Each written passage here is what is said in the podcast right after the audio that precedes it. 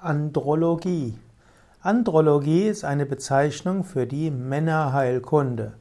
Andrologie ist aber nicht allgemein die Heilkunde für Männer, sondern man könnte sagen, Andrologie ist die Bezeichnung für die Sexualität des Mannes und all das, was die Geschlechtsorgane des Mannes betrifft.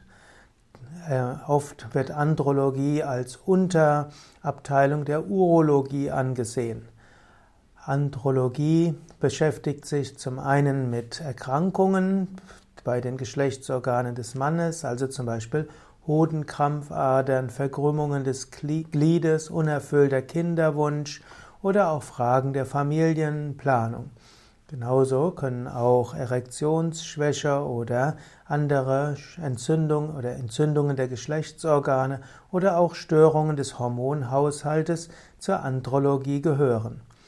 Andrologie wird, äh, ist ein Fachgebiet der Medizin und derjenige, der Andrologie betreibt, ist der Androloge.